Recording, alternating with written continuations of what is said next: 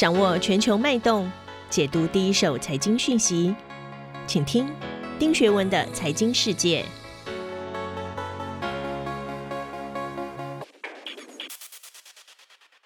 各位好，我是丁学文，又到了每周二在一号课堂和大家 review 过去一周全球财经焦点的时间。今天我想跟大家分享的两则新闻，其中第一则是英国跟欧盟在二十四号耶诞夜的前夕宣布达成了历史性的贸易协议，歹戏拖棚四年半的英国脱欧大戏总算告了一个段落。不过，贸易只占英国 GDP 的两成，金融跟服务业仍然悬而未决。我们来看看全球财经媒体怎么解读这一个金融中心的未来。第二则新闻，我想跟大家谈的呢，大家都同意，二零二零年最大的惊奇就是电动车。除了让台湾的科技产业趋之若鹜，也让 Apple 听说要推出了电动车 Apple Car，这似乎拉住了特斯拉股价创新高的涨势。外媒呢报道，美国的科技巨头 Apple 打算在二零二四年之前推出所谓的电动自驾车。那 Volkswagen 的执行长 Herbert Diess 没有太大的意外，他曾经说。他觉得市值最高的企业早晚会回到汽车产业，可能是特斯拉，可能是 Apple，或者是 Volkswagen。看起来电动车世界越来越精彩。我们来看看华尔街怎么看。首先呢，先来解读第一则新闻。NBC 下的标题是：英国和欧盟在最后一分钟敲定了脱欧协议。各个经济学家几乎有志一同的认为，任何形式的脱欧肯定会在经济上伤害英国。伦敦金融时报则下了一个标题是：企业们欢迎零关税的脱欧协议，但也警告未来数个月的艰难。英国的企业高管甚至警告，有关服务业的未来发展仍然不明。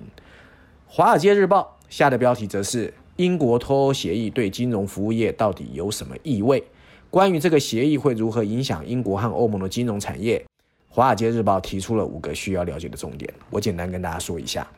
它这五个重点基本上是说呢，首先啊还不清楚这会怎么影响金融服务业，而英国的金融企业希望欧盟能批准更多的同等决定权，以允许他们进入单一市场。二零一六年英国脱欧公投之后，银行和基金管理人其实已经将一点二兆英镑的资产从英国转移到了欧盟，而且同期有超过七千五百个工作岗位也离开了英国。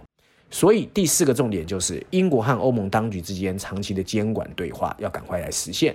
最后呢，就是两种可能的发展道路是《华尔街日报》认为的：首先，有可能英国试图跟欧盟的规则保持一致，以与欧盟开展更多的业务；或者他走出一条更加独立的道路，通过改变法规赢得竞争，在全球范围内开展更多的业务。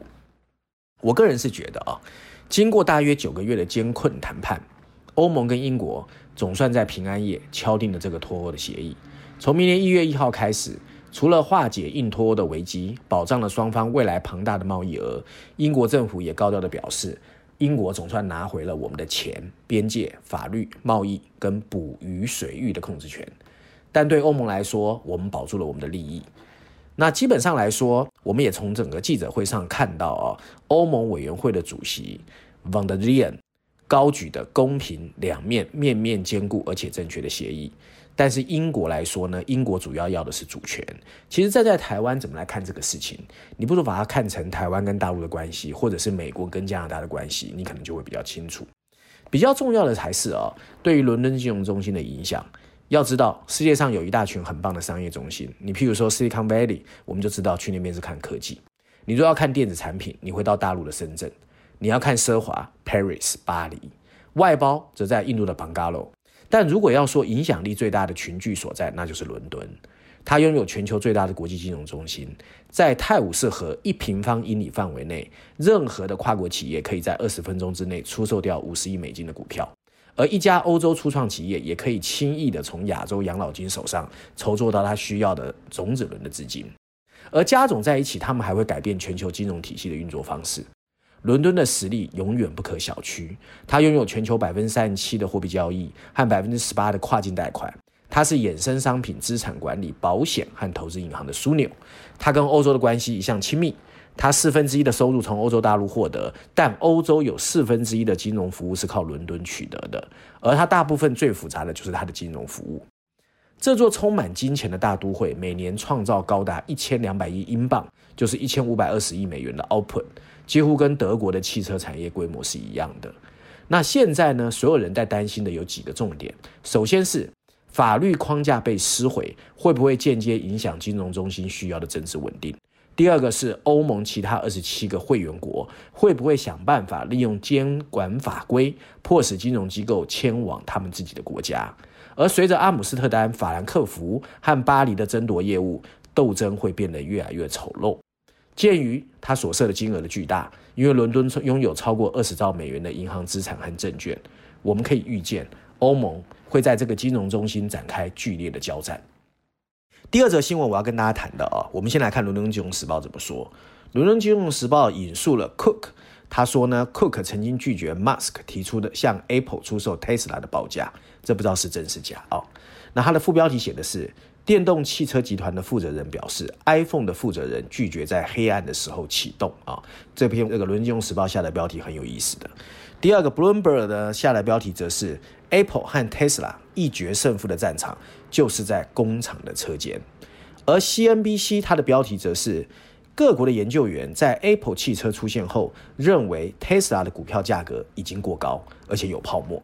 那事实上，近年来电动车市场很热闹，Tesla 股价今年翻了六七倍，它的市值已经跻身美国前十大上市公司之列。在岁末年终之际，又终于纳入了 S M P 五百。在 Tesla 带动之下，其实只要跟电动车有关的股票，今年都鸡犬升天。可是故事的高潮哦，大概就是 Apple 传出准备推出自驾车。目前各界对 Apple 多半寄予厚望啊。Bloomberg 的专栏作家 Tim Coburn 他就认为，对电动车市场此刻的龙头 Tesla 而言，最大挑战者绝对是 Apple，而且战场很可能是在双方的可靠度还有交货能力。因为大家知道 Tesla 过去啊常常在交货上面会 delay，而 Apple 的 iPhone 啊，我们看到它的供应链的 ecosystem 其实是非常强悍的啊。所以抛开市场上所有的争议跟观点，不可辩驳的一个事实就是。数位化已经是未来汽车不可逆的方向。未来汽车的发展方向早已经不是电池和石油的燃料之争，而是汽车的数位化跟智慧化。未来汽车不仅要考虑能源驱动，还要考虑科技密度和用户体验，就像我们曾经看到的智慧型手机。而 Apple 和红海对一个事情的想法似乎同调，就是他们认为哦，在新时代里，汽车品牌跟生产能够而且有可能分开，所以呢，红海才会在台湾公布了 M I H 啊。那 Cook 也已经证明了他有一点强过 Musk，就是他能够准时交出品质高而且一致的产品。之前 Tesla 的供货问题啊，一直是制造不顺。那事实上呢，我想提的就是。在二零零七年，Steven Jobs 还没死之前，他曾经在发布一款 iPhone 的时候，引用计算机图形用户界面的先驱 Alan Kay 的一句话：“真正认真对待软体的人，应该先自己会做硬体。”在 Google 还没有公布也要造车的情况下，Apple 会不会终结 Tesla 的神话，大家都在看。但无论如何，在自动驾驶领域中，顶尖高手的正面对决就要来临。这对我们来说绝对是一件好事。照例，今天我还是跟大家讲一下最新一期《经济学人》的解读。那因为是耶诞双周刊，所以我们引述啊或者 follow 上礼拜的情况。我今天要推荐的是序论第三篇啊，这也是这一期耶诞双周刊的另外一个重点。它的标题下的是把对待女孩子的问题处理好。那主要在谈的是各国怎么在疫情期间继续保护好女性在全球化利益取得的进步啊。那文章大概有说到哦，其实事实上大家可能不知道，在疫情爆发前，全球女性在就学率、识字率其实都有了很大的进步，尤其是中低收入的国家，适龄女性的就学率已经达到百分之九十。然而因为 COVID-19 的发生，各国的经济陷入危机，中低收入家庭因为经济无法负担。很多的少女又放弃了学习的这个权利，提早开始工作，甚至结婚，让所谓的同婚同工的问题又浮上台面。那在中低收入国家，五十年前小学适龄女孩的就学龄有百分之四十九，近年已经达到百分之九十，很好哦。一九九八年，全世界的中学适龄女孩只有一半能够顺利就学。现在有三分之二的中学适龄少女都能够顺利上学。同时，十五岁到二十四岁的女性文盲率已经从五分之一下降到十分之一，也跟男孩子的情况差不多。那 Citibank 的一个国际规划公司的研究就估计，如果新兴经济体能够确保该国百分之百的女性完成中学教育，那么到二零三零年，这个国家的 GDP 可以增加百分之十。而二零一四年伊波拉病毒肆虐的时候，曾经使西非地区的学校关闭，大量的女孩辍学，最终也只能早婚或者沦为童工。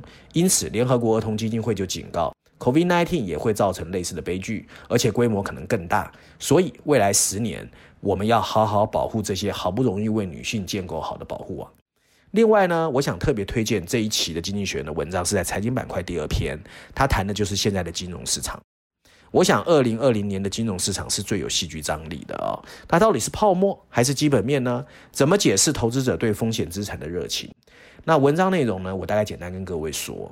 其实大家都知道啊，即使在平常，金融市场也会有一些戏剧性的一些元素，譬如说石油价格可能会因为地缘政治动荡上冲下去，那债券收益率也可能因为强劲的就业数据飙升，投资人更常常因为企业的利润增长蜂拥而至。但二零二零年的金融市场的戏剧化张力绝对很夸张。三月份大家如果还记得，股票抛售狂潮无与伦比，但短短一个月内就下挫了三十。但是全球最重要的投资资产，十年期的美国公债殖利率，从一月起到三月就下跌了一半，几天之后又下跌一半，然后开始拉升。可是呢，最奇特的是，在三月份过后，股票市场开始明确的上涨。那我们来看看泡沫的明确证据哦。